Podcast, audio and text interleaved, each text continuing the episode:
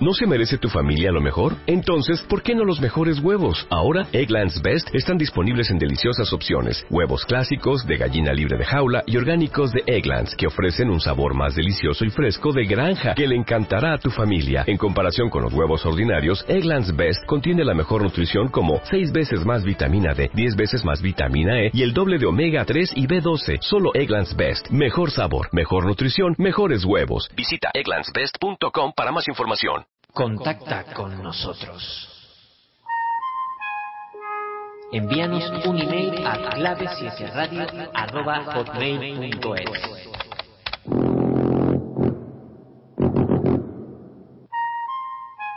Búscanos en Facebook y en Twitter y déjanos tus comentarios. Participa en directo desde nuestro chat. Accede a través de clavesiese.blogspot.com. Únete a nuestro equipo de investigación por una noche.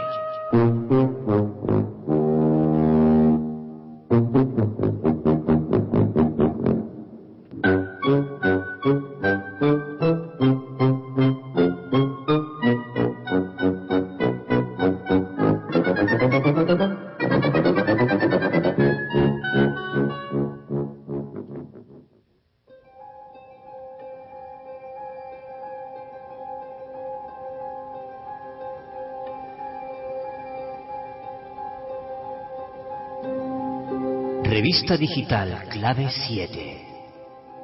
Una publicación de la Sociedad Atlántica de Investigaciones Parapsicológicas Clave 7. Todo el misterio desde tu ordenador. Búscala en www.clave7.blogspot.com.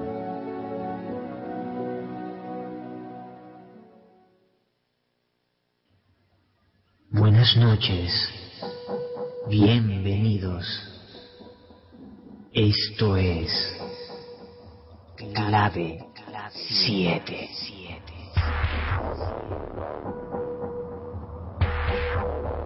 ¿Quieres saber qué son los ovnis? en el cielo. Si existen los fantasmas Fantasmas. O si la Atlántida no es solo un mito.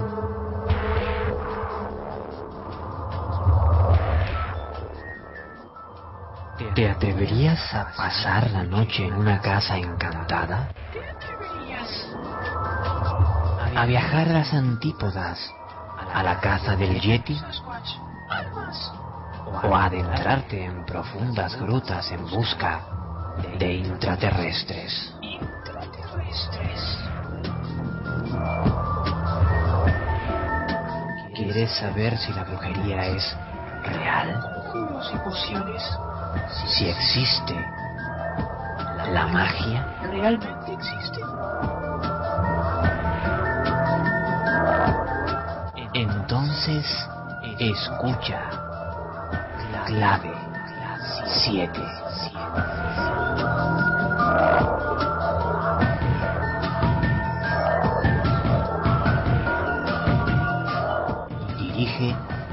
Fernando Álvarez. Presenta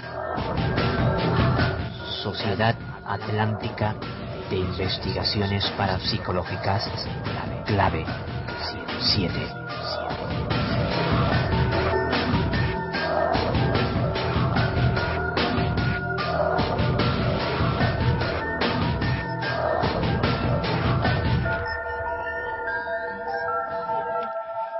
Se ve bien con el corazón. Lo esencial es invisible a los ojos.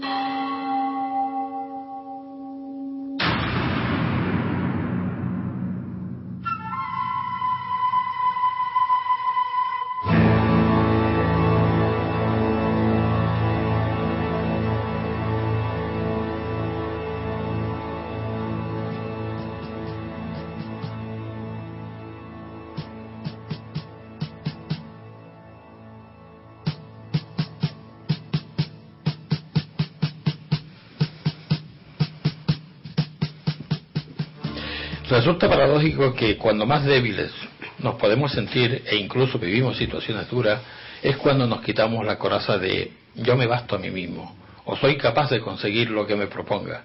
Lo espiritual no es algo, situado en un lugar lejano del cielo, está situado tan cerca de ti como tu propio interior. Dentro de ti existe la fuente de lo que todo mana. Y solo hace falta sentir la necesidad y las ganas de tener sed. Vida y muerte son reflejos del mismo acto en dos dimensiones muy cercanas, pero invisibles por el momento a la humanidad. Solo algunos intuyen y sienten que sus seres queridos están ahí. Nadie desaparece, uno permanece para siempre. Solo se deja atrás el cuerpo, ya que no es necesario, las almas viven eternamente. Y con nosotros, como cada noche de los viernes, se encuentra Fini Mateo conduciendo el programa de esa realización. Buenas noches. ¿Me bien? en los estudios de Radio Aguere. Eh, bueno, tenemos aquí a un grupito de gente mm, muy interesante. Eh, Loreto Pacheco, Sonia Martín, Giovanni Capilla y Cándido Hernández. Buenas noches a todos. Buenas noches. ¿Qué tal? Bien, bien. También, ¿no? Hay que, hacer, hay que acercarse al micro para que se oiga. A, mí es que se me va se me va el sonido. En, el estado espiritual se aprende mucho más deprisa, mucho más rápido que en el físico. Pero elegimos lo que tenemos que aprender. Si tenemos que regresar para trabajar mediante una relajación, regresamos. Si ya hemos terminado este, este tema, seguimos volviendo. No sé por qué eh, la- las videntes, las sensitivas, captan eso. ¿Ustedes por qué lo eh, creen que puede ser? No sé si me puede contestar. La- Sí, mm, vamos a ver, cuando a, a ti te llega alguien a la consulta eh, con un problema, porque quiere, mm, por ejemplo, eh, conectar con, con algún miembro de- eh, que se le ha ido y quiere, eh, está muy preocupado, siente la necesidad de conectarse, de que le diga alguna cosa, ¿qué es lo que hace? ¿Que él- haces una a- alguna práctica primero, alguna meditación, tú solamente lo ves, eh, eh, te guías por algunas cartas, la, la bola de cristal, algún- no sé, hay gente que coge, no sé, hasta incluso con un lápiz mismo se guían, ¿no? Cierto. Eh, depende, depende del caso. En mi, en mi caso es visual, canal visual. Existe el tema kinestésico, el auditivo, el visual. En mi caso es visual. Yo lo que hago es que los veo. Eh, a veces se ven de manera muy evidente, muy muy exacta el color de ojos, el cabello. En otros casos no, es luz. Es la, la cantidad de evolución espiritual que tiene esa alma. Es un trabajo bellísimo porque está relacionado con eso, con, nuestra misión de vida. Los guías espirituales son almas de personas fallecidas. En la mayoría de los casos son eh, almas de, de nuestra familia, gente de nuestra familia, padres, abuelos, bisabuelos, etcétera. Y ciertamente nos traen mensajes bellísimos que tienen que ver sobre todo con el Dharma o misión de vida. Lo que nos da placer, lo que nos da felicidad, hacia eso es donde debemos ir, ¿no? Eh, no lo contrario, no se hace hincapié en el karma o aprendizaje, sino en el Dharma. Eh, por lo menos en mi caso es lo que he observado. Y la verdad que es un trabajo bellísimo. Sobre todo mm, me llama mucho la atención los casos en donde hay cierre emocional. Eh, las personas que van para hacer cierre emocional con sus fa- personas fallecidas, ¿no? con sus seres queridos. Es el trabajo más bonito. A mí siempre me ha llamado la atención, Loreto, es que eh, cuando una persona eh, mm, va a tu consulta porque se le ha muerto un, un hijo, una hija, un padre y quiere eh, que ese, ese ser eh, comunicarse con él, eh, y se le aparece, es que, eh, es que no, no lo entiendo, cómo, cómo puede haber una llamada Sí. eh, terrenal, espiritual, así de esa forma, tan Sí. una conexión tan directa. Ciertamente eh, el tema es que todos tenemos intuición. Eh, lo desarrollamos ma- en mayor o menor medida, pero todos tenemos intuición y ellos lo saben, los guías. Entonces buscan la forma. Eh, si no lo hacen en un plano eh, de una manera muy evidente o tangible, lo hacen a través de los sueños, eh, de cualquier manera, hasta con personas que nos traen mensajes, eh, letras de canciones, libros, lo que sea. Ellos buscan la forma, la manera Así que, a ti cuando te viene alguien a- allí a la, a la consulta, Sí. ya ves ya a, Sí. a las personas que van acompañándole o Sí. tú te diriges a tu guía y le dices, yo quiero no, que... no con mis guías, eh, sino es eh, buena pregunta. En realidad es, mm, ya estás captando la energía de esos, de los guías de cada persona que entra a la consulta. Eh, y la mayoría de los casos, te repito, tiene que ver con ah, gente o con almas de personas fallecidas de la familia. Hay al- casos excepcionales, ciertamente. De hecho, por ejemplo, a mí me cuida un niño que no tiene nada que ver con, con mi familia, es un niño que murió en un accidente de coche. Él mm, me cuida por, porque tiene una misión conmigo en particular, pero yo no le conocí nunca, nunca le, le vi, no tiene, na- no tiene vínculos de sangre conmigo. Pero también es por mi forma de conducir que él me cuida y está, se coloca detrás, en el asiento trasero. Dime cómo, cómo empezó todo esto, porque eh, no te vino a- así con No. una noche te despertaste, de un- una mañana te despertaste con ya con ese don, ¿no? No. Sino a ti te vino poco a poco eh, y cómo eh, pudiste eh, asimilar todo ese don que te, que te estaba viniendo. Sí, eh, fue, eh, bueno, supongo que esto es una cosa que tiene que ver con el Dharma, el tema de mm, que lo tengo como misión de vida, como como la- los- el resto de los videntes medios, ¿no? Pero ciertamente es algo que mm, empezó hace aproximadamente nueve años, eh, cuando vine aquí. Eh, yo soy nacida en Venezuela, tengo la doble nacionalidad por mis padres, que son de Lanzarote, pero ellos no tienen nada que ver con estas historias. Pues mi madre es bastante intuitiva, pero no, no tiene conexión con esto. Eh, realmente, en mi caso, eh, sí es verdad que mi melliza, tengo una melliza que vive en Lanzarote, mm, sí es bastante intuitiva, pero en mi caso es que les veo. Ella eh, capta, tiene, tiene, es más kinestésica. Eh, pero eh, esto fue hace mm, eh, nueve años aproximadamente, haciendo una autorregresión de Brian Weiss en, español, una cinta en español, pues mm, se activó algo. Ciertamente me imagino que estaba preparada porque no me afectó, no me puse nerviosa.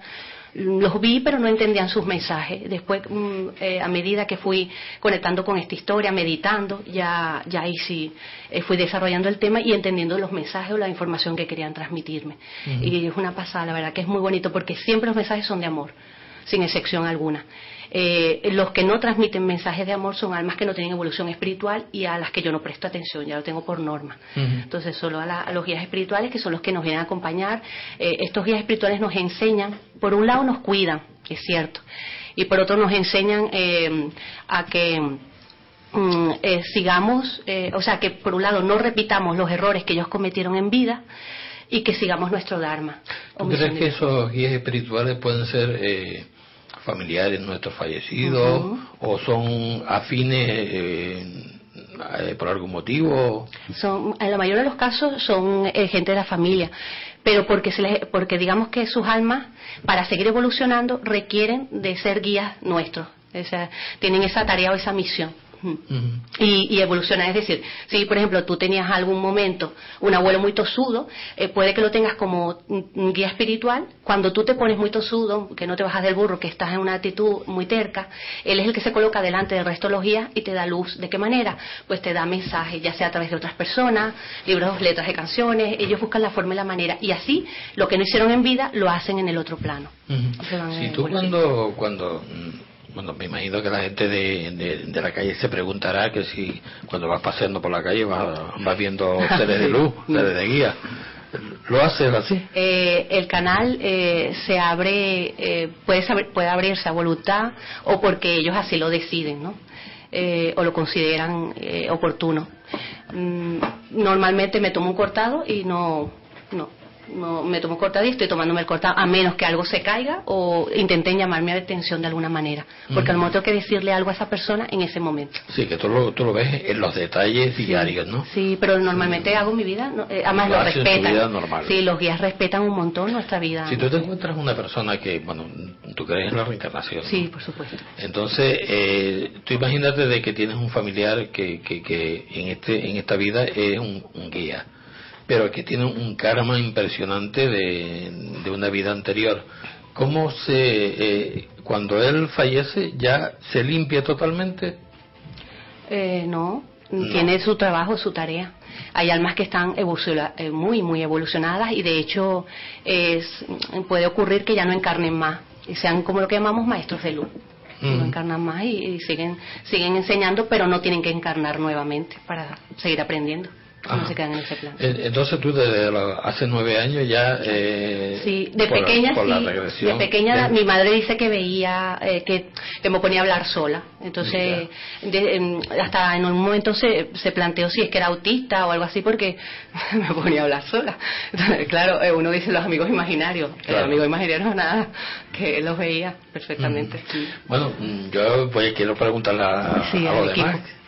A- al equipo, ¿no? Sí, Eh, el equipo, somos un equipo, los. X-Men 4. bueno, no sé quién quiere hablar, Giovanni, eh, Sonia, Cándido, no sé quién quiere hablar. Eh, ustedes acompañan a, a, a Loreto en esta tarea, ¿no? ¿Qué es lo que, cuál es su misión? ¿Qué es lo que hacen?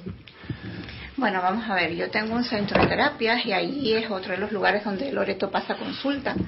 Eh, mi situación fue totalmente distinta y eh, eh, empecé sin darme cuenta. Mi canal es kinestésico, eh, pero yo empecé sin darme cuenta, no me doy cuenta.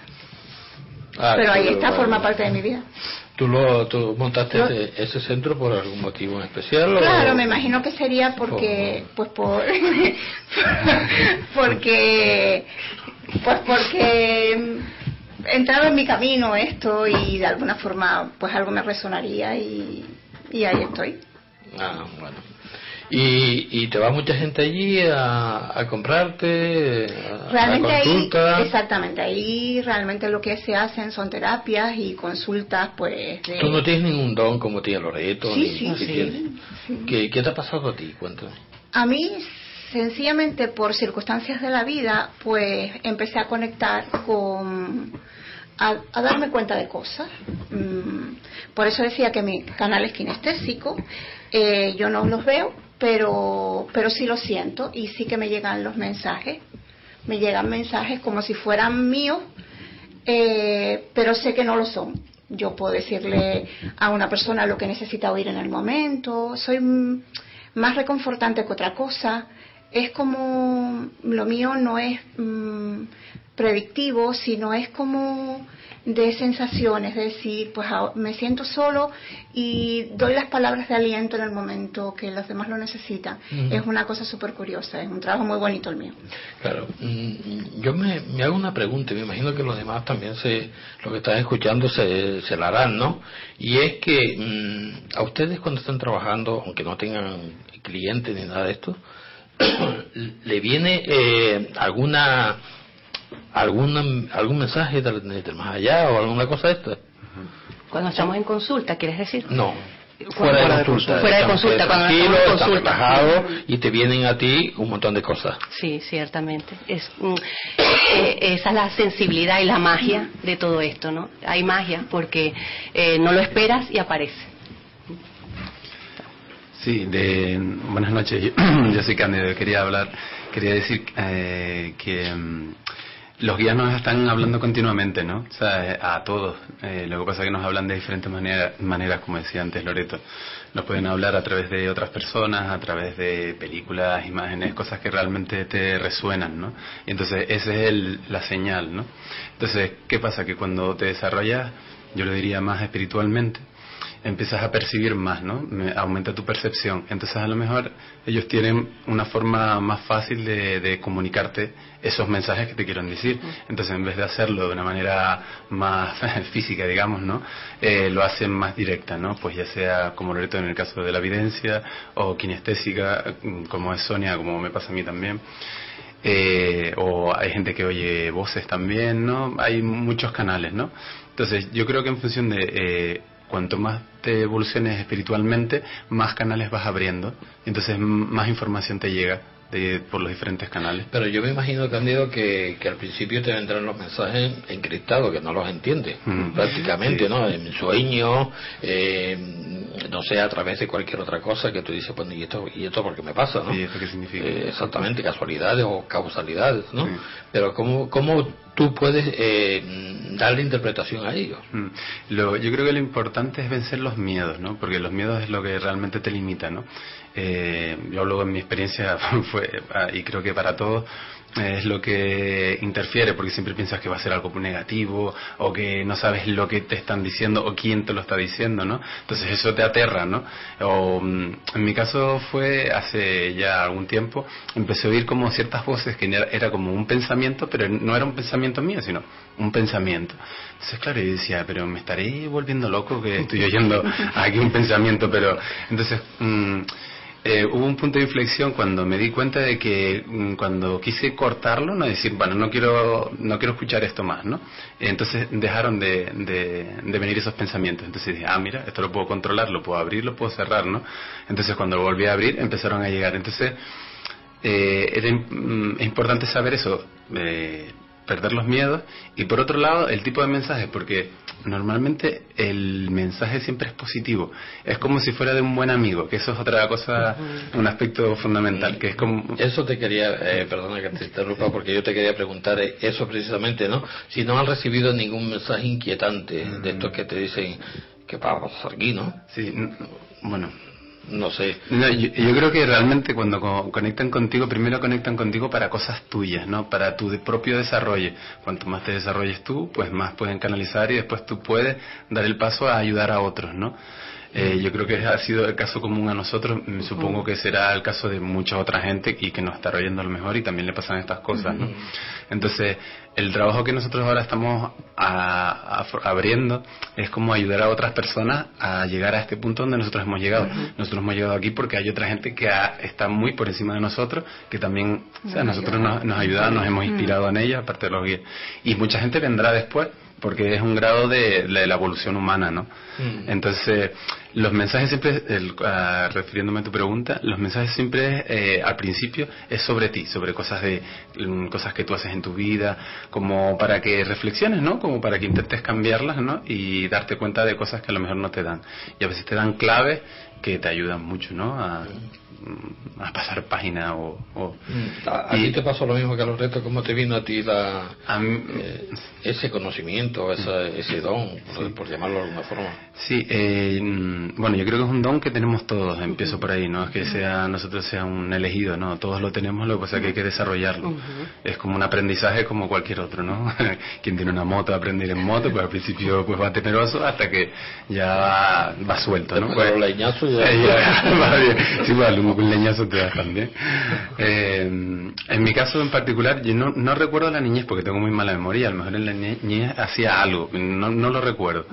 Eh, sí me acuerdo que muy pequeño con mi hermana eh, nos llegó, en el colegio estaba de moda como hacer psicografía, ¿no? Y empezamos, y nosotros empezamos a probar a hacerlos, y nos salían unos garabatos al principio, y después escribimos algo. Pero hubo un punto en que me, me acuerdo que a mi hermana lo hizo y se asustó, o sea, porque le dijeron una cosa, no, sé, no sabemos tampoco que contactábamos, ¿no? Y lo ce- cortamos, lo cerramos totalmente. Después con, con el tiempo, de un- después de una consulta con Loreto que mm, me hablaron los guías, ¿no? Me dijeron que pues, lo recuperara, ¿no? Y entonces empecé a recuperar la escritura automática, ¿no? Y eso me ayudó mucho en mi desarrollo porque, claro, era un mensaje más directo. Eh, Está claro que empecé con que no canalizaba así como quien escribe un libro, ¿no? Empiezas haciendo garabatos y después se va haciendo más legible y luego va más, más fluido, ¿no? Y eso me ayudó mucho, ¿no? Pero creo que todo empezó de un trabajo personal, o sea, de realmente decir, oye, me voy a trabajar yo, y quiero cambiar ciertas cosas de mí, ¿no? Y esa inquietud de preguntarte cosas, de, de tener más conciencia de ti mismo, de tu vida, de lo que haces, hizo que se desarrollara todo esto, todo lo demás, ¿no? Ese es mi caso. Giovanni, ¿eres tú el que falta? Falta en mi caso es desde pequeñito. Siempre. yo le contaba a mi madre, pues estoy viendo a una señora en una silla tranquila, no sé qué, o me hablaba. Y bueno, poco a poco fui quitando la importancia o no haciéndole mucho caso. Hasta los 17, 18 años, que por, por decidí empezar a estudiar, empecé a estudiar con masajes, osteopatía y demás. Y poco a poco fui volviendo a desarrollar la- los canales. En, este en mi caso es un poco como, como Cándido. Vienen cosas a la cabeza que piensas que son tuyas, pero no son tuyas. Y al principio es eso, piensas, "Eh, estoy fatal, me vienen tonterías a la cabeza, ¿qué será esto? no? Hasta que poco a poco vas, vas llegando a conclusiones como, ¿cómo soy capaz de pensar esto si yo no tengo conocimiento sobre este tema? Te metes en internet, por ejemplo, o lees algún libro y dices, ah, pero es que esto es cierto. Y vas confirmando un poco y dándote un poco mm, cuenta de que es algo que no eres tú.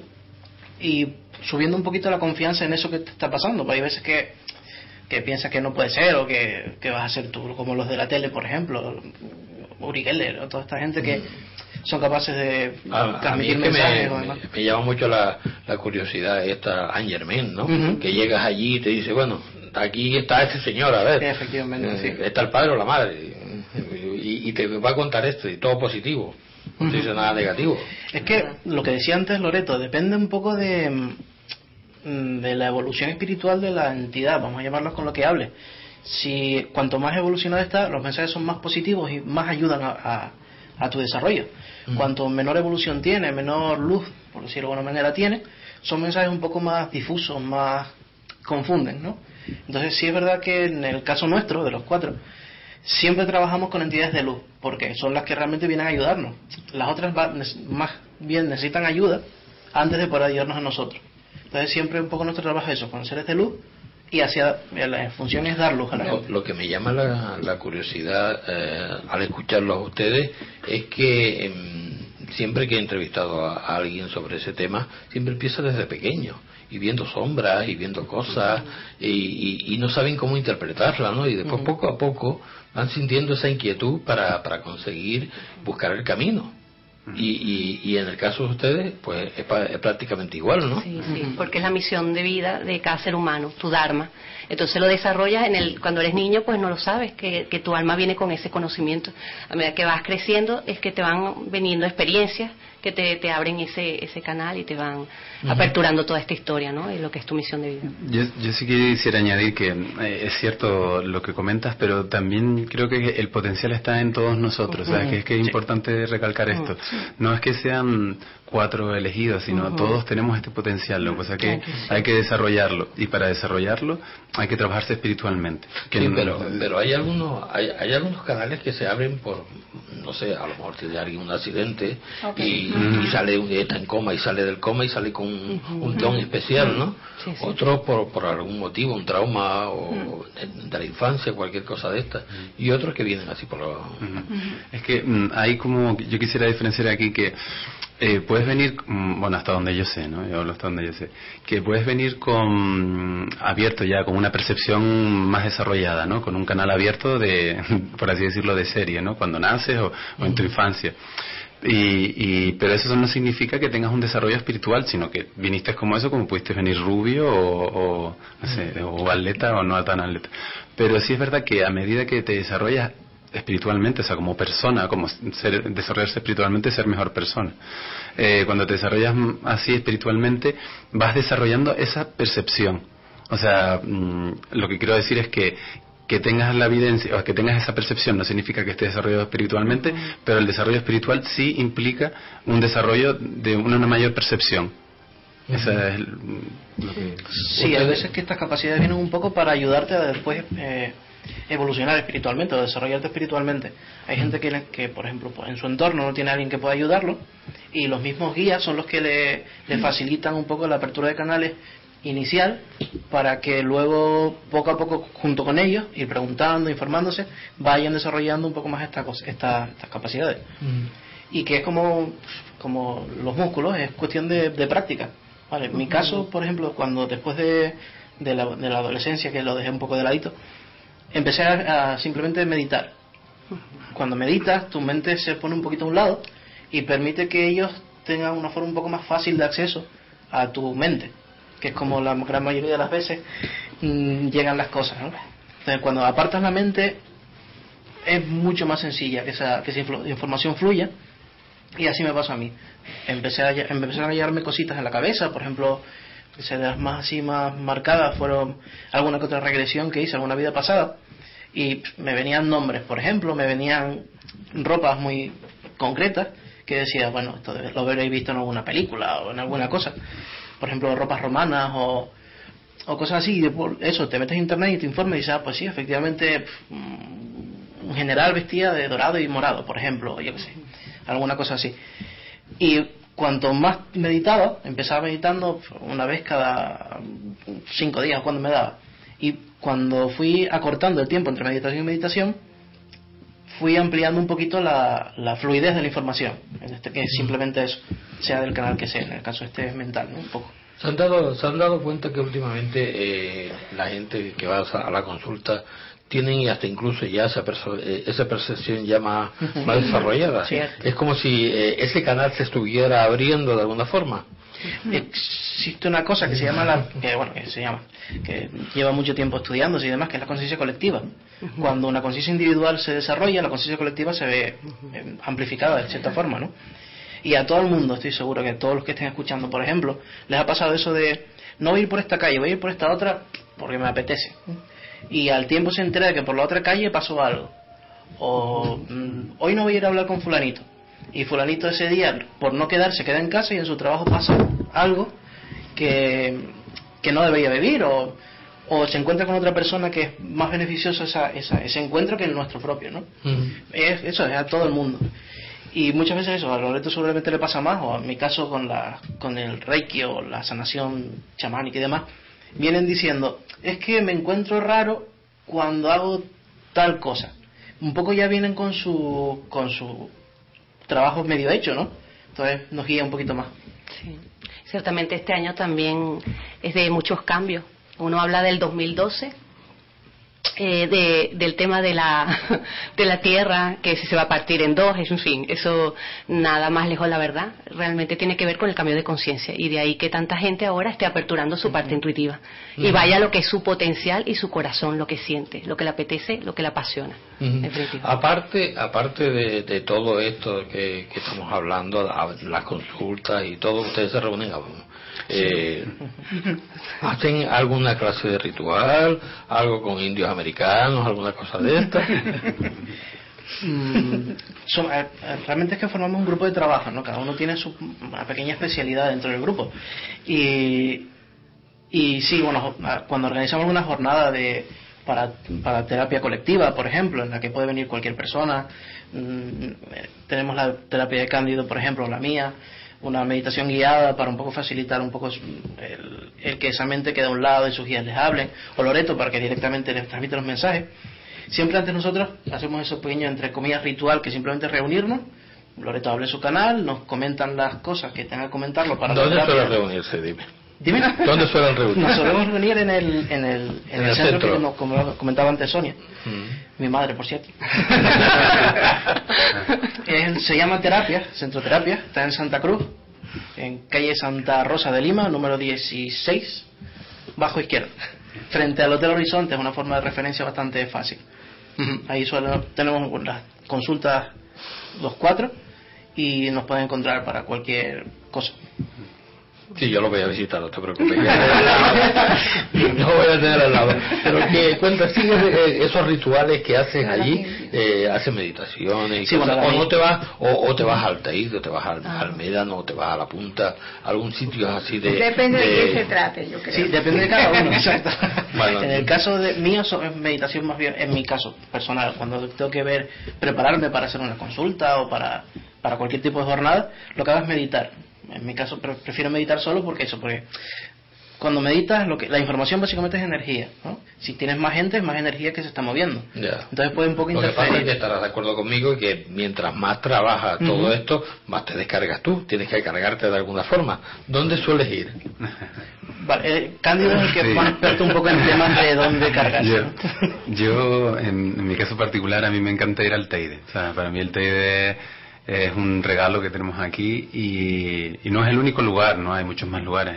A mí personalmente me gusta mucho Teno también y está La Punta. Hay, hay muchos sitios, Mm, pero el Teide me llama, me llama en particular la atención, ¿no?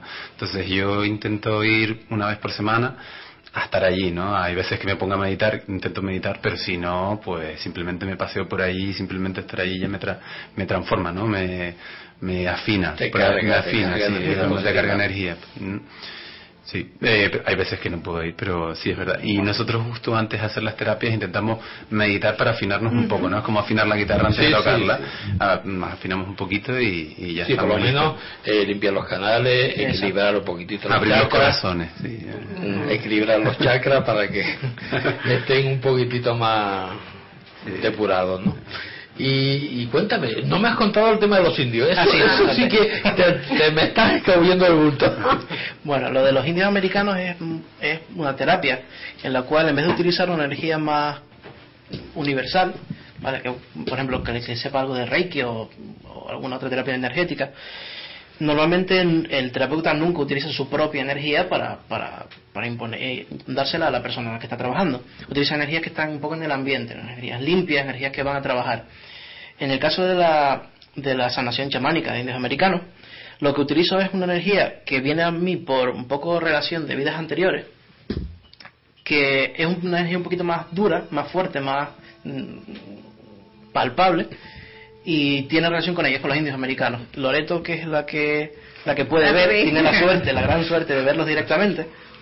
Comentaba en una de las reuniones que hacemos que en, en una sesión colectiva lo que veía era un grupo alrededor de, de la gente que estábamos trabajando, un grupo de entidades que iban vestidos, ataviados y preparados como indios americanos, de los típicos que podemos ver en las películas, plumas, pieles, avalorios y demás.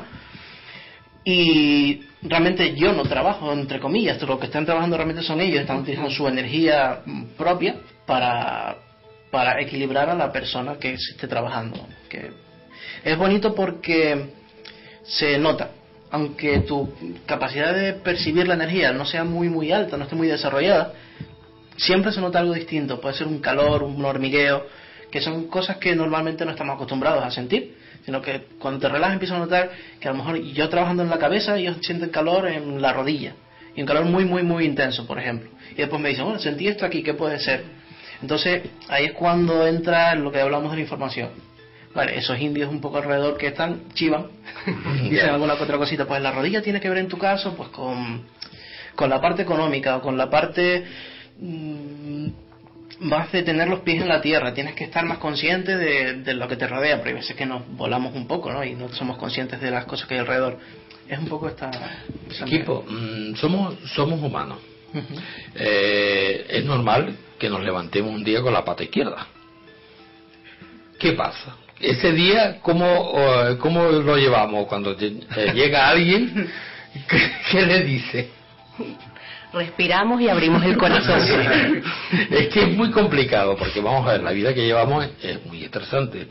Es un corre-corre, eh, hasta incluso para nosotros tenemos una cantidad de problemas impresionantes y, y si nos viene alguien contándonos una historia que decimos, mira, vete a, a tomar tu cafecito a la esquina, ¿vale? porque yo no estoy hoy para, para esto, ¿no? ¿No te ha pasado eso? Sí, pero la- es lo que te decía, respiramos y abrimos el corazón. Cuando estás ahí, eh, lo que eh, se te olvida todo, porque es tanta la pasión que sientes por lo que haces que se te olvida todo lo demás. ¿Sabes, Loreto, lo que te voy a, a- a proponer? que me tome un cortadito. no, no, no. Eh, que algún día, algún día eh, nos reunamos nuestro equipo y, y- y el vuestro y nos haga una, una sesión guiada, como tú ves, según los compañeros, ves lo- los seres de luz. Quiero que, que, bueno, hace una meditación en grupo, no sé, en el Teide, en el Médano o en la Te- o, en la punta, un sitio de esto de energético y que, y que tú la guíes. Sí, ah, pues bien. ¿Te Pues parecería? Yo encantada. Y el equipo seguro que también. El guante. Sí, sí, sí. Sí. Sin problema. Sí, sí, sí. Jamás. Muy bien, muy bien. ¿Quieren ah, eh, decir alguna cosa más? ¿Quieren aportar alguna cosa más que, que no se haya dicho aquí? Sí. Lo de la regresión y todo esto, porque me están apuntando a, a la dirección, que la, La dirección. Ah, que repita, repita la dirección, claro, sí, la claro. dirección. Vale, sería en Santa Cruz, calle Santa Rosa de Lima, 17. 16. 16. 16. eh, no. Bueno, bueno, fallo. calle Santa Rosa de Lima, 16. eh, es un bajo y está frente al Hotel Horizonte. Es un hotel muy antiguo de allí de Santa Cruz. Eh, Pero eh, di que desde la esquina ya se huele incienso, entonces ya sabemos que, que somos nosotros. Somos los únicos que le hemos incienso. Así zona. decía yo que toda la calle en la rosa estaba todo el mundo mareado. Es verdad, el incienso de ese. ¿Tú ves? Y nada, ah, mañana, eh, sábado a partir de Ah, las sí. 6, tenemos las jornadas, una jornada eh, con, bueno, la, con la- 10 euros es la, la entrada para todas las actividades que hacemos A ver, ahí. a ver, a ver, a ver, cuéntame eso, yo no me he dicho nada. Sí, sí, sí, porque aquí Sonia no cuenta las cosas, esto No, no, no, puede ser. No, bueno, Pues bueno. ¿no viste que casi no habló? Todo horroroso. Pues sí, estamos en aquí mismo la, la dirección que acaban de indicar, eh, a partir de las 6 de la tarde. Estamos con todas las terapias, tanto las actividades, tanto los chicos con el tema de las sanaciones, eh, Sonia con el tema de la, de la mm, eh, visualización creativa, de meditación, guiada, eh, y yo con el tema de la evidencia colectiva. Eh, y bueno, estamos a la orden para que nos conozcan, conozcan el centro, las actividades. Está todo pintadito, muy simpático, todo nuevo. Le hemos puesto un toquito técnico y de corazón al, al local, la verdad que está muy bien, para que lo conozcan y está, bienvenido. está bien preparado Estamos, para hacer charla, estamos, para hacer... un cariñito, le estamos haciendo un cariñito, ahora ¿Sí? está más luminoso. Ah, muy bueno, bien. bueno, pues sí, que está eh, cambiándole la cara. Sí, sí. Ya lo sí. cambiamos, ya lo Sí, cambiamos. ya Ya la estamos, cambiamos. dando los últimos retoques. Sí. Bueno, Entonces, es decir, que el, eh, mañana tienen una charla. y son eh, jornadas de, de todas las actividades que realizamos a partir de las 6 de la tarde. Solamente va a ser el sábado, nada más. Eh, sí, además de, de- eh, lo hacemos cada tanto tiempo, ¿no? Eh, para que la gente vaya conociendo las actividades que se llevan a cabo. Viene a ser como un menú degustación, ¿no? O sea, es como Pero, eh, ¿cómo han hecho ustedes para que la gente vaya? O... Ah, la forma de contacto. Sí. Sí. Eh, forma de contacto tenemos dos ahora mismo. Tenemos un teléfono y un correo. El teléfono es 666 666 Vaya numerito. 666-199-228 y el correo es magia del cielo arroba hotmail.es ahí pueden preguntar hacer cualquier pregunta sobre la, la terapia y Eh, demás Tiene algunos folletos y eso que vas pro- eh, repartiendo por toda Santa Cruz. ¿Cómo lo sabe la lo gente? hacemos por correo cuando entra alguien en contacto con nosotros siempre guardamos el correo y mandamos información todo lo que hacemos siempre Hace, lo hacemos. hace una ficha de toda la gente que vaya allí. exacto siempre pedimos correo y, y reenviamos esa forma la ¿Se llena aquello al centro cada vez que hacen ustedes alguna charla? Es el boca a boca, no ha funcionado el boca a boca, realmente. La gente nos va conociendo y van comentando a gente, amistades, etcétera, Bueno, etcétera, no me etcétera. preocupe, Pero yo bueno. salgo a la ventana y me pongo a una, una sábana pintada, Sí, la verdad que la gente se mueve, poco a poco Sí. van viendo que, Más aperturas. que se necesitan este tipo Pero de que se van cosas. sintiendo mejor porque lo van notando en, en su vida, se van sintiendo mejor. Claro. Mm, si, si puedo, si puedo me acerco mañana. Bien, Ay, esperamos. Porque me gustaría, me, eh, ya me pica la curiosidad y como me queda cerca, me gustaría ver. Pues bienvenido. Bien. Ahí estaremos. Si puedo, si puedo, si no se me complica la cosa, Sí, puedo. De todas formas, Pues- lo seguimos realizando más adelante. Sí, como mínimo una vez al mes lo vamos, yo creo que lo vamos a, a plantear. Seguramente a lo mejor con un poco más de frecuencia. Bueno, depende de, de lo que se haga. Por ejemplo, si tiene que ser un po- días así, sábados, por ejemplo, que la gente pueda acceder más fácilmente. Y si no es la jornada colectiva, sí hacemos una parte de esa jornada colectiva, que es la terapia. y esas meditaciones que se que salen por ahí, y eso cuando cada X tiempo Prácticamente también, todos los viernes. No, sí, viernes Intentan solamente. hacer Todos los viernes. por la tarde, sí. Todos los viernes por la tarde, pero, pero donde allí mismo en el En centro. el propio centro, sí. Ajá, y los miércoles, eh, en la tarde, en los miércoles de la mañana es la evidencia, eh, pero el tema individual, ¿no? De consulta, es lo que yo realizo. Pero están los chicos con el tema en la tarde, eh, los miércoles en la tarde están con el tema de las sanaciones, ¿no? A nivel del tema de los indios americanos, el tema chamánico de indios americanos y el fusión de almas y lo que llaman láser de luz o dedo de Dios. Es una técnica que, bueno, que ya les comentará a cambio, pero que tiene que ver también con sanación y es, una, es un trabajo bellísimo. Sí. Bueno, yo como la hora aquí en Sí. radio, eh, Eh. sabes que ya ya tenemos que, que cortar, pero los emplazo para, para un, un próximo día que me sigan contando, Sí. porque parece ser que tienen muchas historias. ¿no? Tu Cándido ahora con el tema de la sanación ya me... no, historias y Loreto también tiene historias y Sonia todo. Sí, pero- estamos- No, yo sé que se han echado un poco más que debo contar, pero tienen muchas cosas. Sí. Espero, espero verlo Sí, sí, sí. otra vez, Muchísimas gracias. pero más tranquilo. Sí. Yo quizá antes de irnos lo que sí me gustaría decir es dar un mensaje de esperanza ¿no? a la gente, porque estamos muy bombardeados por la televisión y demás de crisis de ma- y estamos muy desesperanzados. Y los guías y todos nos dicen todo lo contrario, contrario, ¿no? Que, que tengan esperanza, ¿sabes? que estamos en una transformación de la sociedad y, y que se animen, ¿no? Y que se escuchen. Esa transformación de la sociedad, ¿qué te dicen los guías sobre el 2012? Que habrá evidente. Hace que se va al micrófono y yo me- Yo. Ah, vale. Ah. Cambio de conciencia, que tenemos que conectar con nuestro chakra 4, con el corazón, hacer todo lo que nos apasiona, lo que nos gusta, hacia donde queremos ir, estar con la gente con la que queremos estar, ir hacia el corazón. La mente dejarla de lado, el ego queda de lado, solo el corazón. Mm. Y la, y la transformación global vendrá de la transformación individual. Sí, o sea, cada uno, cada uno tiene su cuota de responsabilidad y su responsabilidad es, es, es el mismo, ¿no? Entonces tiene que ser, entre comillas, egoísta e intentar ¿sabes? ser lo más feliz posible, ¿no? Y siendo él feliz, va a ser feliz a los de su entorno. Y de ahí viene la transformación global, ¿no? Pues muchísimas gracias, equipo, gracias. Sonia, Cándido, Giovanni y Loreto. Muchi- muchísimas gracias. Hacemos descanso para publicidad y que volvemos. Ujú.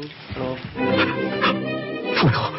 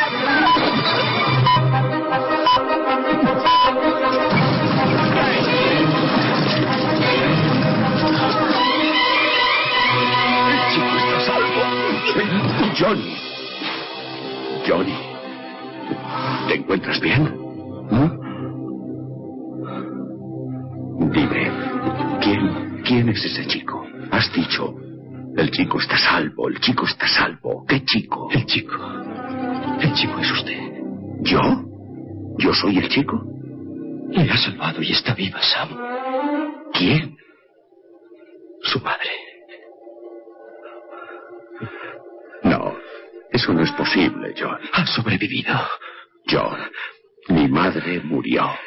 Está viva. Sé cómo se llama y dónde vive. Eso no puede ser, John. ¿Cómo ibas a saberlo? ¿Cómo? Tengo miedo, Sam. ¿Qué,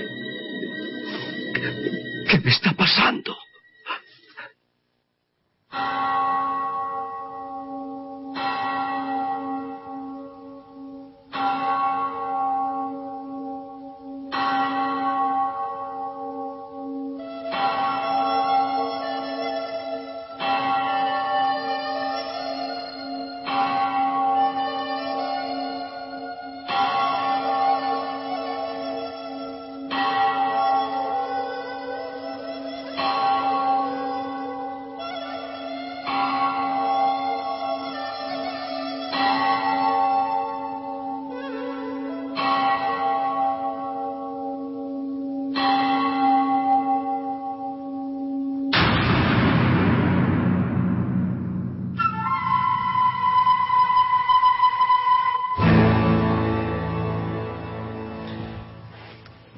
Centro hospitalario de esta capital, según cuenta la leyenda, había una monja que durante sus años como sierva de Dios empleaba gran parte de su tiempo en visitar a los enfermos terminales que se encontraba en el hospital para intentar aliviar su agonía. La leyenda dice que la monja se suele manifestar para enseñar el camino a los que están perdidos y luego desaparecen. Cuentan los testigos, acostumbran a presentarse en la, en la planta baja, en los ascensores en especial y sobre todo siempre durante la noche. Contamos con el testimonio de nuestra compañera Olga Pérez, quien ha trabajado en el centro hospitalario y ha tenido la suerte de poderla ver. Buenas noches, Olga, ¿qué tal? Hola, buenas noches. ¿Qué me puedes contar sobre esto? Bueno, sobre eso, uf, que hay. Hay mucha- marinera, ¿no? Sí. Bueno, en ese centro hay que decir que eran varias monjas, vivían en ese centro. Y bueno, por. Es que fue, todo fue algo muy curioso. Quedaban ya cinco, eh, las trasladaban para la península. Salieron las cinco, estaban en la península, iban en el coche hasta el sitio donde las habían ubicado. Y tuvieron un accidente. Cosa que el día que tuvieron el accidente, no voy a decir nombres, pero una de ellas se presentó en casa de alguien conocido por mí para despedirse. Y bueno, nos enteramos de hecho por esa persona que nos llamó. Todavía nadie sabía ni que habían tenido el accidente ni nada. Y al cabo de un mes, cosas así, empezaron a manifestarse en, ese hospital. Se escuchaba cómo ellas hacían el café, los pasos, eh, cuando hacían de comer, Mm. oías cuando ponían la lavadora, pero todo eso lo escuchabas, o sea, como si realmente siguieran existiendo ahí. Ujú.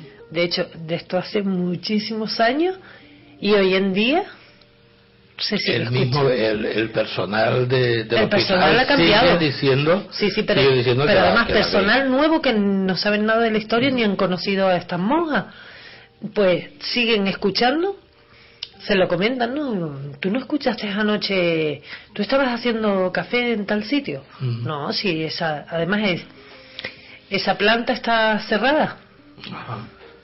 y se les escucha, bueno, de hecho el, el segurita no suele entrar mucho, según quien esté, porque le tiene miedo entrar a esa Hay, hay quien dice que del personal han visto pasar la- a la monja por, Sí, bueno, por el eh, pasillo, yo ¿no? recuerdo estar en el office y esto que es sonarte un timbre, salir del office para ir a la habitación y verla pasar a, a ella por delante de ti. Y te pasa y entra a la habitación y tú entras a la habitación y no hay nadie. Pero la ves, o sea, además acude al timbre, es que acude al timbre. Y otra cosa también es que ahora ya no, porque las paredes la cuando se pone la ¿Se analizaron? No. no, sino que le ponen la chapa esta del... le pusieron pladur Sí, porque mm, lo del pladur no sé si tendrá que ver con eso, pero en una de las plantas salía una mancha en una habitación y la mancha era exactamente igual que una de las monjas, que la madre superiora. Pero igual, eh, yo estuve a ver si encontraba la foto, Mm. porque tenemos fotos, pero nada, y le pregunté a esta persona y me Porque dijo tú que has seguido indagando sobre el tema, Sí. has preguntado al personal, Sí, sí, sí. a tus compañeras que estuvieron en, en- eh, cuando tú estabas Sí. estabas trabajando allí. Y además eso, o sea, que es curioso que ahora gente que es nueva, que no saben de la historia, o sea, nada, sigan escuchando o digan, eh, no, porque por las escaleras dice, ¿a quién habrá venido a ver la monja esa que la vi bajar por las escaleras? ¿Dónde estuvo? ¿Sabes? Que se preguntan entre ellos, no por nada, sino por la curiosidad que eso nos pasa a todos, ¿no? Que ves pasar a alguien, ay, ¿dónde habrá ido esa persona? ¿A qué habitación? ¿Y, los, y los pacientes, perdona, y los pacientes han dicho algo sobre sobre el tema? ¿La han visto? No, ¿sabes qué las pasa? Que a los pacientes que realmente solamente uno que... Ver, porque de este sí me cuesta un poquillo hablar. De un paciente de muchísimos años, pues se suicidó, se tiró por las escaleras y quedó vivo. Duró poquito tiempo. Y él sí dijo incluso el nombre de ella. Nos dijo que, que se iba con ella, que le estaba esperando. O Es sea, el que único. él lo había visto. Es Sí. Esa persona sí de, había- de resto, eh, más bien suelen en- entrar, o entraban más bien, porque yo ahora no puedo hablar, que no la he visto. Pero solía entrar siempre donde casi iba a fallecer alguien. Mm. Sí, a los más graves. Además, lo, la veías entrar, o sea, pasaba por el pasillo y entraba justamente en las habitaciones. Nosotros ya era algo que decíamos, uff, digo, va, o esta noche cae uno. A ti te picaba la curiosidad, Olga, y investigaste un poquitito el, el tema, preguntándole al personal, a las compañeras, quién eran esas monjas. Eh, eh, bueno, las monjas era. yo las conocí. Hasta incluso esa que aparece. Sí, sí, es que. A ver, yo las conocí porque yo llevo yendo ahí, pues. A ver, mi sobrina tiene 38 años, pues. Sí, 37, 38 años. Mm. Y. Bueno, de, de hecho, ellas a mi hijo lo cuidaban. Ajá. La Para- sí, bueno, las traía por el camino a la amargura todas las pobres. Y yo siempre he dicho que mm, al vender, o sea, al vender e- ese hospital y ellas tener que trasladarse, yo es como que las arrancaron de, de donde ellas pertenecían porque todo hay que decirlo y yo sabes que no soy católica que yo lo mío es otro tema. Pero sí es verdad que ellas eran yo sé pero súper buenas para todo.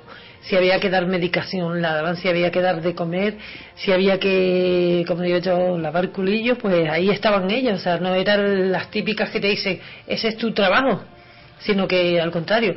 Y venga vete a desayunar y o nos hacía el café.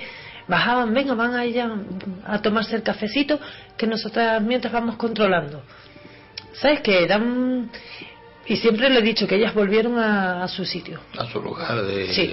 de origen. ¿Tienes algún testimonio de algún de alguna compañera que le hayan hecho algo o que a lo mejor eh, hubiese estado eh, haya salido del quirófano y haya tenido alguna cosa de no simplemente lo sí, solamente como- la ven pasar por el pasillo Sí, lo que pasa que, a ver, no, no todas llegan y te dicen, ah, pues porque vi, no. Todas te lo dicen con temor, o sea, Eh, sí, te- porque a lo mejor sí, porque yo al principio recuerdo que dije, Dios mío, digo, me pareció, ¿no? El fue un compañero y le dije, Dios, digo, si me mandan a jurar, yo diría que vi pasar a Sortal. Y él me decía, ¿de verdad me lo estás diciendo de verdad? Dice, o es que yo hablo durmiendo. Y le digo, no, ¿por qué? Dice, es que antes me pareció a mí, dice, pero yo dije, vamos, esto seguramente que yo como me levanté medio dormido, iba pensando en ella, porque ya te digo, fue al mes cosa así de ellas haber fallecido, cuando empezó a ocurrir todo. Y ya después, tú sabes cómo es, que empezamos chucu, chucu, chucu y hablamos con los demás. Muchos no querían trabajar porque donde más aparecían era en una cierta planta. Es donde más ellas se movían. No sé por qué, porque además esa planta ha sido de muchas enfermedades, o sea, ha sido de cardiología, ha sido de trauma, y sin embargo es donde más aparecen es en esa planta. Mm. Qué, Pero bueno. qué curioso, ¿no? La verdad. Sí, curioso y a la vez, no sé, de... eh, te llama la atención, aunque a veces sí es verdad que daba miedo. Daba miedo porque, por lo que te digo, ¿no? Porque cada vez que aparecía, fallecía alguien. Mm. Y, y jolines. Hombre, eh, es que la, la verdad que es duro que, que cuando aparezcan eh, vaya a fallecer alguna, alguna persona, ¿no? ¿Y, y la, el personal de hoy en día te ha contado alguna cosa? Eh, bueno, de hoy en día hay dos chicas que estuve hablando con ellas porque pues entras a la cafetería y te pones ahí a hablar y tal. Y bueno, yo tiré así la puntilla al aire, ¿no? Y dije, ay, taparon en la pared porque en la habitación tal y se quedan así, dice, dice, dice, mira, lo de la habitación no sé. Dice, pero sí es verdad que tenemos una amiga que sí, pero dice que ella la suele ver en, en las escaleras. No sé si es que a lo mejor ha escuchado el rumor y ha seguido o si es verdad que se sigue viendo. Yo pienso que siguen allí. Ajá. En aquel, en aquel tiempo, Olga, después de fallecida la, estas monjas, ¿hubo algún alguna sanación milagrosa o que al menos se pudiera sospechar de algún milagro por estas monjillas? Milagros no, pero sí sé de por varias personas que ellas les han ido a avisar de, de cosas.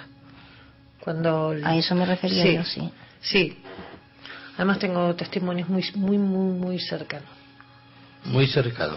No digas nombre, cuenta cuánto testimonio más o menos. No, pero sí, no, es que no, si lo digo se, se descubriría porque es algo relacionado cerca de mí, entonces. ¿A ti te ha, ha- ha llegado a pasar algo? ¿Lo has visto? No, yo, yo sí es verdad que la he visto, además, además como mismo te estoy viendo a ti, ¿sabes? Que todo el mundo dice, ah, levitando y tal. No, no, es que iban caminando, o sea, es que tú la veías caminando. ¿Pero te miraban o iban a, No, a no, lo suyo? iba- iban... ¿Sabes qué pasa? Que no te miraban porque es que ellas siempre iban por delante de ti. O sea, no es que te pasaban, sino que siempre iban por delante de ti. Tú salías a- del, del office para, para ir a la habitación y ya ella estaba delante de ti. O sea, y ella era la que caminaba, Y llegaba antes que tú a la habitación y todo. Ajá, y cuando entrabas allí ya... Y ya no estaba. Había al- allí en la habitación al- algún enfermo. Sí, algún- claro. no- Alguien que había tocado el timbre y estaba mal. Es decir, Sí. que cuando tocaba el timbre, ella iba primero Sí. que, que Es como ustedes. que ella tenía que ir a ver qué pasaba. Como si estuvieran vivas. Porque si de hecho eh, ellas eran las que, la que eh, a los enfermos, pues ¿Qué? ellas les se solían quedar hasta que ellos fallecían cuando eran gente así. Ese era prácticamente un trabajo Al de personal le daba miedo Sí. acercarse a aquella planta. Sí, bueno, de hecho estuvimos pero muchísimos años que el grupo era siempre el mismo, no cambiaba. Además pedías un cambio y no te lo hacían. Sobre todo de noche, vamos. No, no de noche ni de noche no te. Es decir, que el que, No, el no. que le tocara de noche allí en aquella Sí, planta. no, siempre estaba el mismo ahí. grupo. Era el único grupo que no cambiaba de planta. Todos los demás iban para arriba, para abajo, por un lado, para otro. Ese grupo no, porque como nadie quería ir ahí, pues ese grupo no podía salir de ahí. Eh, Es decir, que eso eh, prácticamente todas las noches. Sí. Y esto, mm, en la actualidad, ahora mismo, mm, ¿has podido averiguar si siguen habiendo algo, algunos sucesos, si la han visto? Es lo que te dije, eh, por lo visto hay una chica que la suele ver o la vio, eh, pero en las escaleras. También es verdad que el hospital ha cambiado muchísimo y es que eso es lo que no entiendo, ¿sabes? Que ha ido evolucionando y que se siga escuchando, porque además era algo entre nosotros, o, ¿sabes? Los que trabajábamos allí no solíamos, no es algo que se pregonaba en la calle tampoco, porque claro, esto lo pregonabas en la calle y estaban por loca, pero por loca, loca. Lo que parece curioso es que mm, vale que en aquel momento mm, el, el personal que estaba las viera, pero que como tú estás diciendo, de que se cambia el personal y que no están enterados de la historia de, de estas monjas y siguen escuchando los mismos y, y escuchan lo mismo Eso o es sea, que da... sí incluso lo de Vaya, da yuyo, ¿no? lo de los- yo sinceramente a ver te daba escalofrío porque tú sabías que habían fallecido además que fue un accidente. A mí algo lo que siempre sí me ha sorprendido el por qué cuando tuvieron el accidente no me ha sorprendido que se haya ido a despedir de esta persona porque sí es verdad que era estaban muy unidas pero el no sé al ser monjas tú dices bueno pues con Dios no con Claro, exacto, lo más lógico. todas esas cosillas que ellas hacían y no fue o sea el mismo día del accidente o sea es que yo creo que cuando se enteraron de la hora del accidente pues hacía como unos 15 o 20 minutos fue a visitar a esta persona. A los 15 o 20 minutos de haber tenido el accidente fue a visitar a esta persona y además le dijo eso sí se lo dijo le dijo que había tenido un accidente que con ella iban las cuatro hermanas los nombres de todas dónde había tenido el accidente y todo ¿Y lo dijo la persona? se lo dijo esta, es- no no se lo dijo esta monja no esto no es una persona esta era una chica que trabajaba ahí Ah, vale, vale, vale, vale. ella le comentó todo eso Jolín. Bueno, hasta que no lo vio publicado en el periódico, porque fue sonado en el periódico, en la televisión y todo el accidente, porque claro, cinco monjas juntas, además de un traslado, es que fue eso, o sea, fue salir de aquí, ya te digo, cuando iban a su destino y fallecieron las cinco. El accidente lo tuvieron ellas eh, mm, yendo yendo al, al hospital o No, ellas, ellas o estaban en la península y se iban a un nuevo destino. No, ya no eran hospitales, ya iban al Ya. convento que les, les había tocado. Ah. Eh, a mí lo que me sorprende, Olga, es que mm, no sé si es por su gestión o, o el boca a boca que de, de uno a otro se van contando, pues mira, aquí pasó esto, a mí me pasó esto, esto por la noche, eh, que se vaya, que, que todo el personal lo vaya contando. Pero es que, eh, según parece, todo el personal lo ha visto. Sí, no, eh, muchas no lo habrán visto. Lo que pasa que muchas no lo han visto porque ya te digo que en esa planta casi nadie quería trabajar. Mm. Pero toda la gente que estaba que entraba a esa planta, además es que y coincidía en todo. Y después los que estaban en la planta por debajo de donde ellas vivían, se escuchaba, pero además eso lo escuchaba hasta de día. O sea, no era solo de noche, eso lo escuchabas hasta de día. Que tú decías imposible. Y yo recuerdo que una vez subí con una de las compañeras, yo dije, porque claro, nunca habíamos subido ahí porque era la casa de ella. Y le dije, uff, una intriga. Y al final convencimos al segurito para que nos diera la llave. Y nada, al final entró con nosotros y no había nada. O sea, es que no había muebles. Sí, es verdad que había una cocina, pero no había ni caldero, ni cafetera, no había lavadora. Es que no había nada, estaba, ¿sabes? La casa así toda vacía. Mm. Pues, eh, ¿te enteraste por qué llegaron a cerrar esa planta? Pues no. Bueno, esa planta es que la han abierto varias veces y sinceramente siempre la han tenido que cerrar. No sé el por qué. Humedades, eh, el frío, eh, los aires acondicionados no funcionan. Eh, después le hicieron, es que no puedo explicarte mucho porque si no se sabría. Hicieron como una planta especial y creo que duró abierta es que lo máximo que ha durado abierta ha sido como tres, cuatro meses. Y de hecho, hoy en día está cerrada. Hoy en día está cerrada. Sí. Quieren tirarla abajo y reformarla, pero no sé. Ajá. Y ahí cuando tú estuviste trabajando, eh, eh, hubieron bastante fallecimientos y las Sí. estaban allí y todo. Bueno, de hecho, antes era, vamos, ahí era raro el día que no falleciera alguien. Además, en un hospital, tú sabes que siempre, por Ya. desgracia. Yo me imagino que, que tú como, eh, como te conozco, eh, eres curioso y habrás ido más de una vez a, a esa planta y a esa, a esa habitación a ver si veías a, a la monja, ¿no? Sí. Incluso. A ti personalmente no te sucedió nada con ella. No. No, pero yo pienso también que no. eh, no estaba preparada. Yo. No estaba preparada. Pero tú... eh, tú Pero sí es verdad que me visitaba. De hecho, incluso me visitaba en mi casa. Pero tú tuviste algún problema también allí en, en la clínica, ¿no? ¿En esa clínica o en otra? Un problema. Sí, bueno, tuviste un, una SM, por decirlo Ah, de alguna forma, Fue en otra clínica. fue en otra clínica. Sí, eso fue en otra clínica.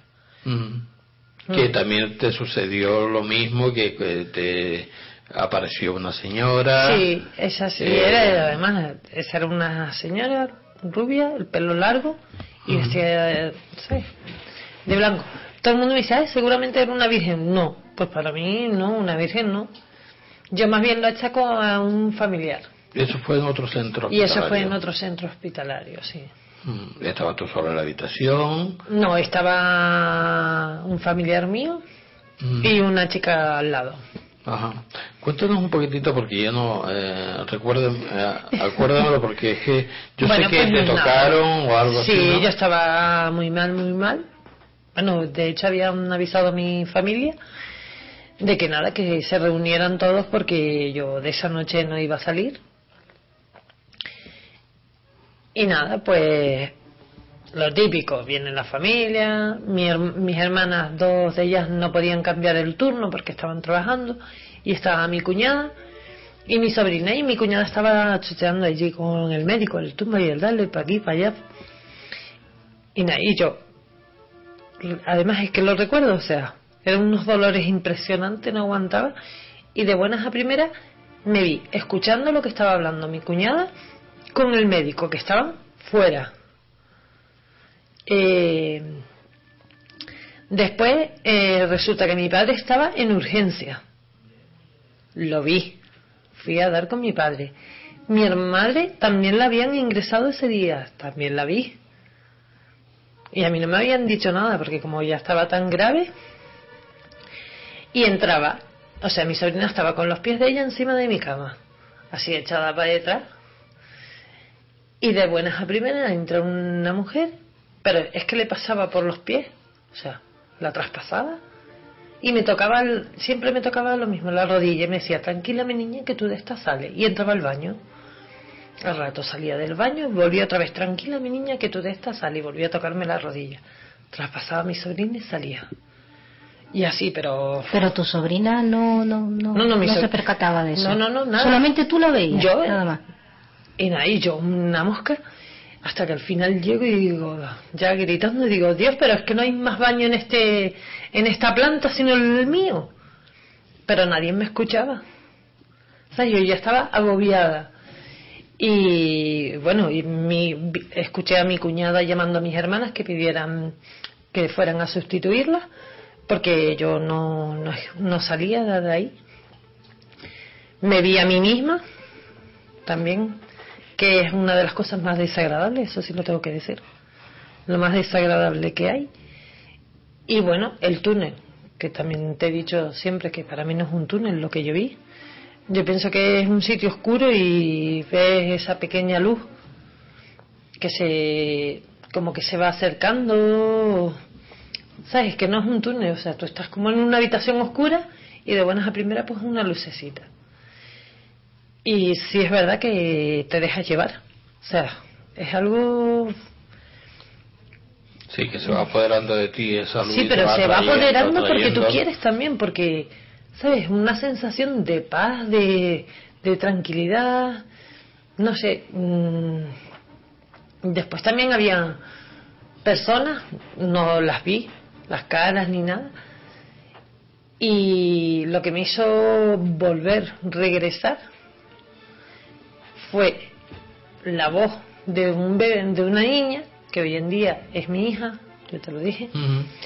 Sí, que eso es curioso porque Sí. no eh, No, sí, mi, mi hija tenía un mes de nacida un mes de nacida. cuando eso. Y la voz que me llamaba es la de mi hija que tiene hoy en día. O sea, es la voz de mi hija que tiene hoy en día. Que me decía, mamá vuelve, no me dejes sola. Y es la voz que tiene mi hija hoy en día. Y eso es lo que me hizo volver.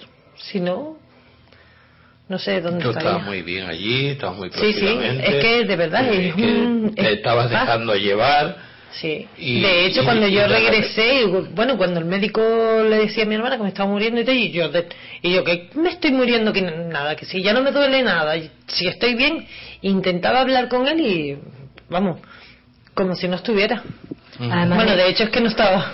La gente que suele pasar tener ese tipo de experiencia mm, es curioso, como todo el mundo dice lo mismo. Sí. O sea, estoy tranquila, estoy en paz, no siento dolor y no y, y- Es que no sientes quiero, nada, no quiero no- volver, me quiero ir, me No, quiero es ir. que no te- no, tampoco- Ni siquiera el apego, o sea, pero no- tampoco es que no- te quieras ir.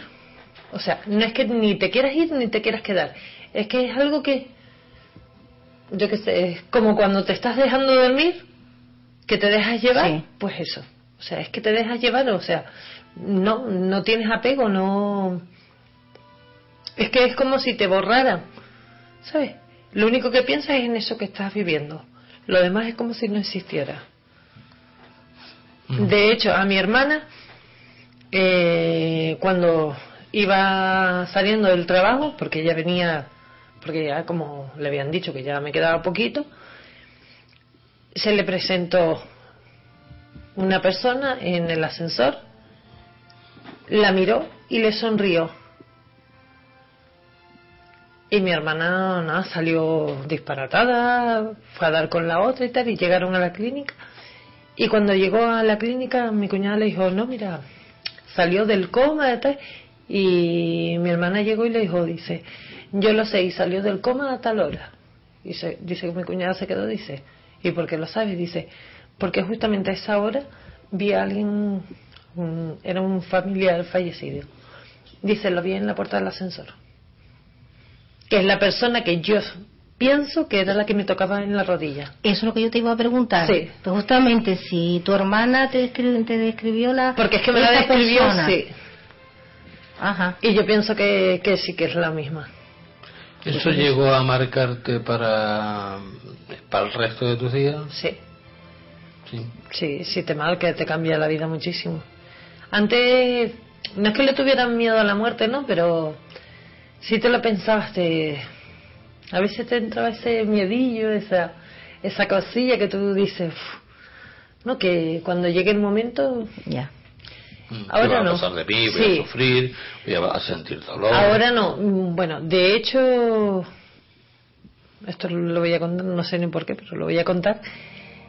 De hecho, hoy en día, que mi hijo ya hace dos años y medio que falleció, ahora me pongo a pensar y.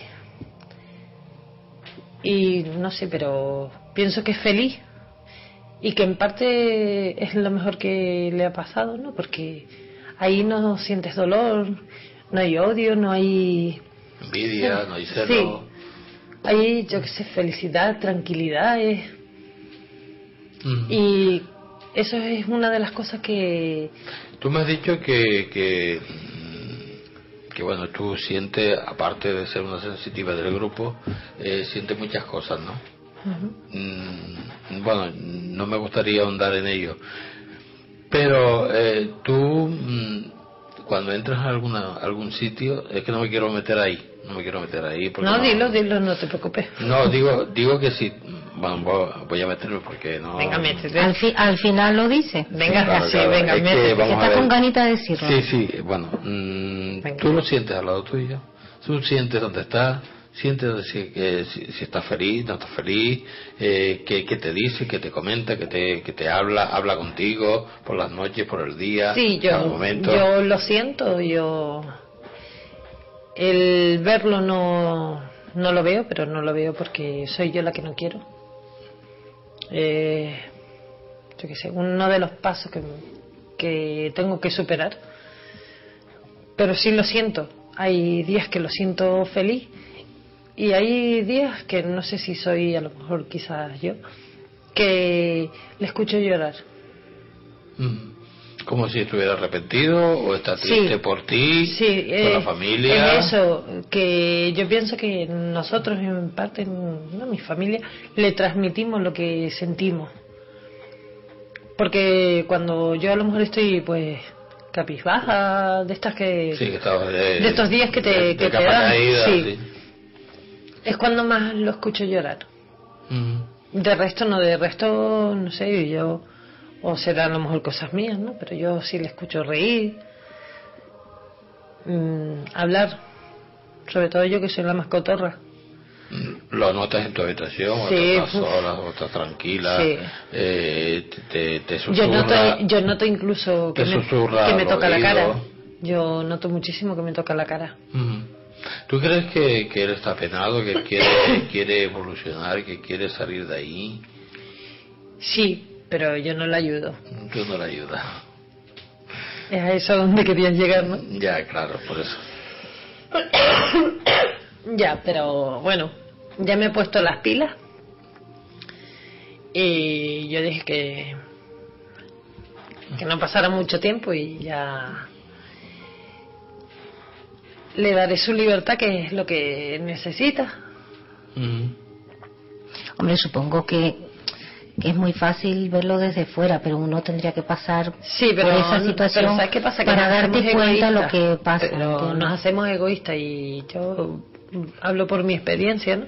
Yo lo incineré y, y me lo llevé para casa. Y bueno, desde un principio siempre, y Nandi lo sabe, que yo decía, yo voy a llevar sus cenizas donde él era feliz, donde él quería estar. Y que va. Y han pasado dos años y medio y, yo sigo con sus cenizas ahí. Y llevo estos días dándole vuelta a la cabeza y digo, a ver, él era libre. Eh, ya en vida lo quería tener al lado mío siempre. porque ahora sigo siendo tan egoísta y lo tengo ahí, metido en esa urna y ahí en mi casa? Entonces, pues no. Tengo que dejar de ser egoísta y, y buscar, como digo yo, y que él despegue sus alas y que vuele donde tiene que llegar. Llegará el momento, desde luego, Olga, que tú vas a decidir, solamente tú podrás decidir a eso, eso está claro. No, sí, Está vamos. claro. Cuesta. Es difícil. Sí, porque para, para mí sería como volverme a separar de él. ¿no? Claro, o sea, como volverlo a formas- perder. De todas formas, tú estás muy unida a él. Sí. Totalmente. Entonces, bueno, pues Pero bueno, no quiero hablar. Pero mira, de ya hablo de él y no- y no lloro. No quiero hablar, es que no quiero meterte en ese. Bueno, eso ya en es ese un, gran paso, Sí, ¿no? No poder lloro. hablar. No quiero meterme, eh, por eso no quería meterme ahí, porque no quiero que te pongas triste ni nada Ah, no, de pero esto, yo no estoy triste. cuentes- Además, tú sabes que a mí me gusta muchísimo hablar de él. Ah, es mi tema preferido. Ya, ya, bueno, no, es que... eh, A veces caigo hasta de pesada. Yo que te lo digo porque eh, eh, te vi que, que escribiste una, un- una carta y, bueno, siempre la escribes, ¿no? Sí. Pero bueno, eh, esta vez era un poco más emotiva, no sé por qué. Pues por eso, porque está llegando el momento en que nos tenemos que separar. Mm, Que él tiene que seguir su vida y yo tengo que seguir la mía. Ajá. Y bueno, pues No has tomado la decisión todavía, llegará el sí, momento. ya tomé, ya tomé la decisión. Y por eso es ¿No has elegido al día todavía? por eso es la carta, no, porque estoy pendiente ahí de unas personas. Porque no sé, me gustaría que me acompañaran a ver, me gustaría que me acompañaran un- unas personas que yo sé que eran muy importantes para él. Y que bueno, que quizá, pues yo no pensaba lo mismo que él, ¿no? Son personas que a mí, pues no. No sé cómo te explico. Sí, que no, era, no son de tu agrado, pero de él agrado, sí. sí. Pero del Del sí, y, y bueno, eh, ante todo para mí lo primero es él. Y me gustaría que fueran, y entonces, pues bueno, se lo están pensando. Se lo están pensando porque saben lo que yo lo que yo opinaba y Bueno. sigo opinando. o sea. Yo no quería meterme aquí, ni, ni quería meterte aquí en este en este berenjenal. Tú me has obligado a hacerlo, pero mm, no quiero verte triste, la no, verdad pero que de no. verdad que no estoy triste. Es simplemente esa Emocionada, carta. es- emocionada. Esa carta es una carta, pues, de eso, de despedida, pero de despedida, así como el hasta mañana, ¿no? Porque Lo que vamos, es que no lo vas a tener más ahí. Ah, No lo vas a poder no. ver. Cuando te levantes por la mañana no lo vas a ver. No, verlo sí lo veré porque No, pero digo que no vas a ver No, lo que- lo no. que- No, porque no. Y aparte que yo me he dado cuenta que eh, se me está acumulando muchos problemas en casa. Y aparte de que, de que tú mm, lo tienes allí, eh, lo sientes al lado Sí. tuyo. Te, te, te- te peina, te susurra, te cuenta cosas, lo, lo notas al lado tuyo. Sí. Y, todas esas cosas, aunque eh, tú crees que cuando vayas a desaparecer ese objeto, mm, va a desaparecer. No, yo sé que no, porque, vamos, también. Eh, yo sé que él siempre estará ahí conmigo. Bueno, de hecho, incluso en la carta digo que, bueno, nos reuniremos pronto. Porque pronto no quiere decir, porque mañana me pienso morir, para que lo sepa, que yo sigo fatigando un poquillo más. No, yo por si lo estás pensando. Pero pronto en el sentido de que volveremos a estar juntos, o sea que no es un adiós y para siempre. No, hasta luego. Que eh, simplemente es un hasta luego y, y que nos vemos. Nos volveremos a ver y volveremos a estar juntos. De todas formas, eh, estas cosas, eh, esta per- eh, percepción que tú tienes, esa sensibilidad que tienes para, para poder eh, sentirlo, verlo, ¿te ha ayudado en algo? Eh, ¿Me ha ayudado? No, no me ha ayudado porque mm, a mí algo que yo nunca he tenido miedo y sin embargo me aterraba.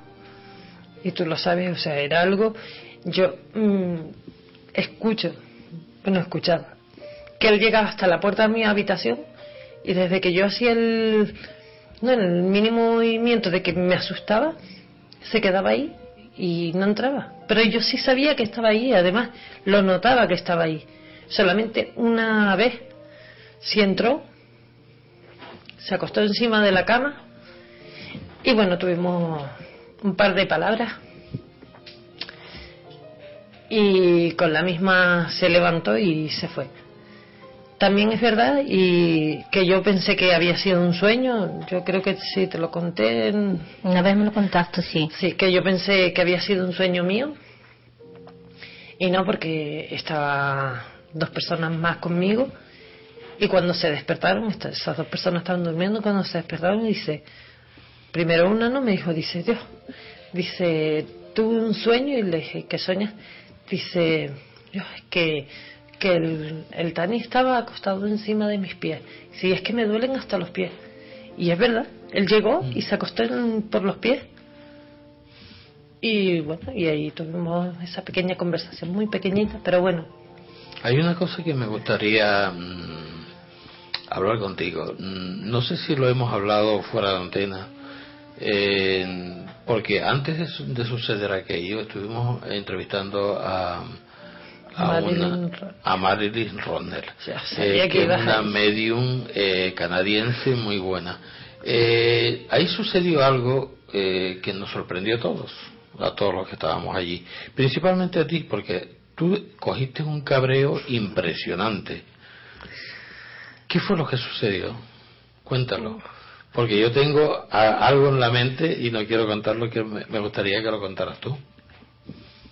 Mm, Ella llegó y me dijo que que estaba conmigo. El Uf, espérate porque ahí ya me diste. Ya, no, ya, por eso no quería. Tú me dijiste que no, no llorabas ahí. Pues me dijo que estaba el espíritu de un- de mi hijo conmigo y que conste que cuando me dijo eso mi hijo estaba vivo. Mm. Es bueno, que, es que eh, fue justo. Déjame, déjame que no sé si, si a ver si yo eh, recuerdo las palabras. Recuerdo las palabras que fueron porque ella se, después de la entrevista y todo eso, que tú estabas en la parte de atrás, al final de la, de la habitación, eh, se dirigió a ti y te dijo, siento lo de tu hijo. Sí. Lo dijo así, con esas palabras, en, en inglés, claro. Las, Ese la- siento mucho lo que te- le pasó a tu hijo. y, y tú dijiste, eh, no, a mi hijo no le ha pasado nada, mi hijo está muy bien. Eh, fue a mi cuñado que, que está desaparecido. Y entonces resulta de que a los dos o tres meses después, siento meterte en esto, pero me obligaste. No sé, no importa. No, es que eh, tú no lo creerás, pero yo eso lo recuerdo, lo recuerdo, vamos, pero súper clarito, clarito. Lo que pasa es que no he querido nunca... ¿Qué va? Yo, ah, para mí, además lo dije que yo No, a Marilyn Rosner... no, si quieres no, no, no y yo dije que yo a Marilyn Rosner, o sea... Uf, ¿qué va? Mucha gente la, la han puesto como, bueno, por los suelos, pero a mí la verdad que me sorprendió muchísimo aquel día. Yo me sorprendió cuando eso. También te dije y lo sigo manteniendo, o sea, eh, yo no digo que no que no tenga ese don, pero que tampoco es tanto como como se dice. Mm. A ver. Y tuve la experiencia de que, vamos, La experiencia fue bastante fuerte. Sí. Pero a mí algo que me molesta, ¿no? De todas estas personas es, pero que conste que a mí no me cobró un duro. Tampoco fui a nada de eso, que fui a una investigación. A mí lo que me molesta de toda esta gente es cuando se lucran. Y más cuando se lucran porque una cosa es la voluntad o algo, pero cuando tú escuchas que si 200, 300 euros por, con- por consulta, 400, tú dices, a ver. Y después es que encima la culpa la tenemos nosotros, que justamente cuando más débiles estamos es cuando más acudimos a todos esos sitios y es cuando más nos explotan. Entonces, crees y no crees, porque yo te lo dije, o sea, yo no digo que no tenga ese poder, porque, vale, no, casualidad o acepto, pues vale, pues sí. Pero que todo no me lo creo tampoco. Mm. Bueno, Olga, yo siento haberte metido en este berenjenal. No. La verdad que... No, lo que pasa es que yo esa parte, ese trocito, pues siempre he intentado no, No tocarlo, ¿no? no tocarlo porque de verdad, o sea que me diga eso, es que creo que fueron tres meses antes, no sí, por eso te digo, porque a mí, yo, es que esto Y- se me quedó grabado a mí en la mente. Y yo, pero quería- es que tú no lo creerás que yo me vine a acordar de eso, pues no sé si fue al par de días, cosas así, y me entró una llantina y una rabia, pero te lo juro, una Claro. rabia que si la llego a pillar en esos momentos delante, te lo juro. Me imagino. Si la llego a pillar en esos momentos delante, creo que me la llevo por delante. me, imagino. Pero bueno. mm, Pero no- bueno, no es ley, es ley de vida, mira. muchísi- Muchísimas gracias, Olga. Siento, lo siento muchísimo. Mm, Que va, para y, nada. y nada, eh, quiero Hay que aprender a vivir con ello y es lo que estoy haciendo y lo que bueno, quiero mentalizarte, un- eh, mentalizarte que ya es hora. Sí, claro. Bueno, eso es una cosa que No, se pero hay que nunca, no, pero bueno. pero hay que Hay que aprender a vivir con ello. ello. Aprender Y eso es lo ello. que lo que cuesta. Pero bueno, poquito a poco vamos saliendo. Pues muchísimas gracias, Olga. Ani, hasta la próxima semana y que sean muy, muy felices.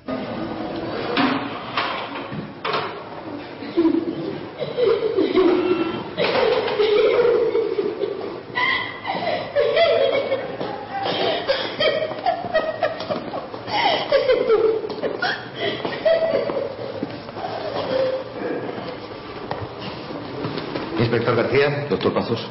Acaban de decirme que tiene usted interés en visitar a uno de mis pacientes. Sí, José Antonio Medina. Ah, el policía. Quise hacerle algunas preguntas. Por mí no hay ningún inconveniente, pero tengo que advertirle que no debe esperar demasiada cooperación.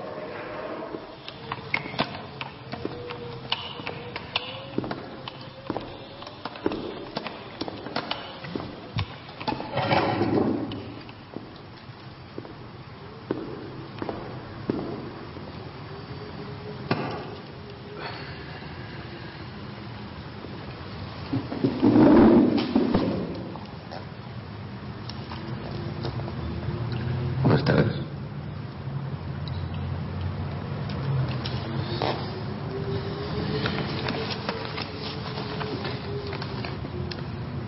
Descomposición corporal. En lo referente a descomposición corporal, se ha de producir un fenómeno relacionado con lo que se conoce como transustanciación celular.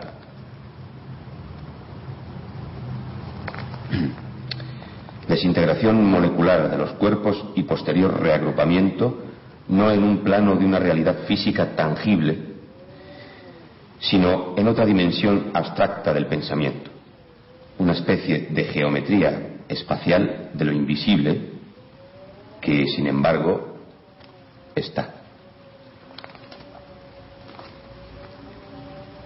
¿Usted puede oírme lo que le digo?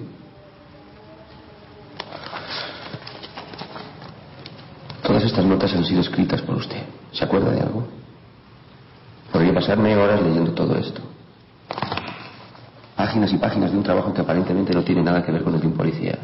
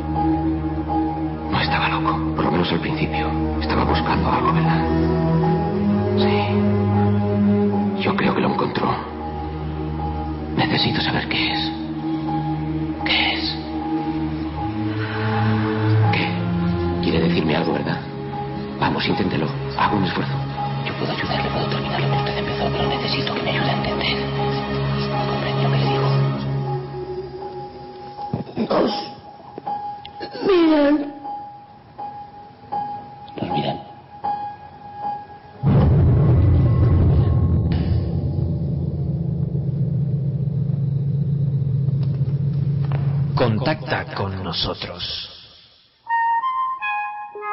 Envíanos un email a clave7radio.hotmail.es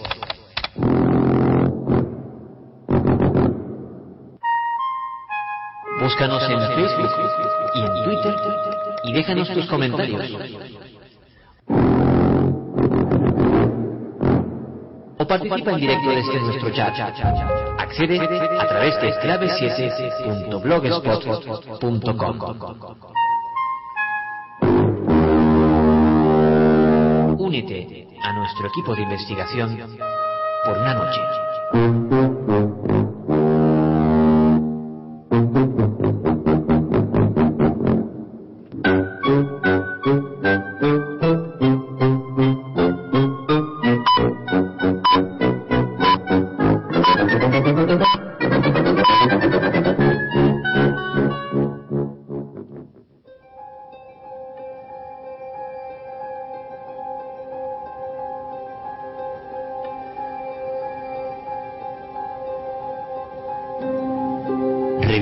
Digital Clave 7.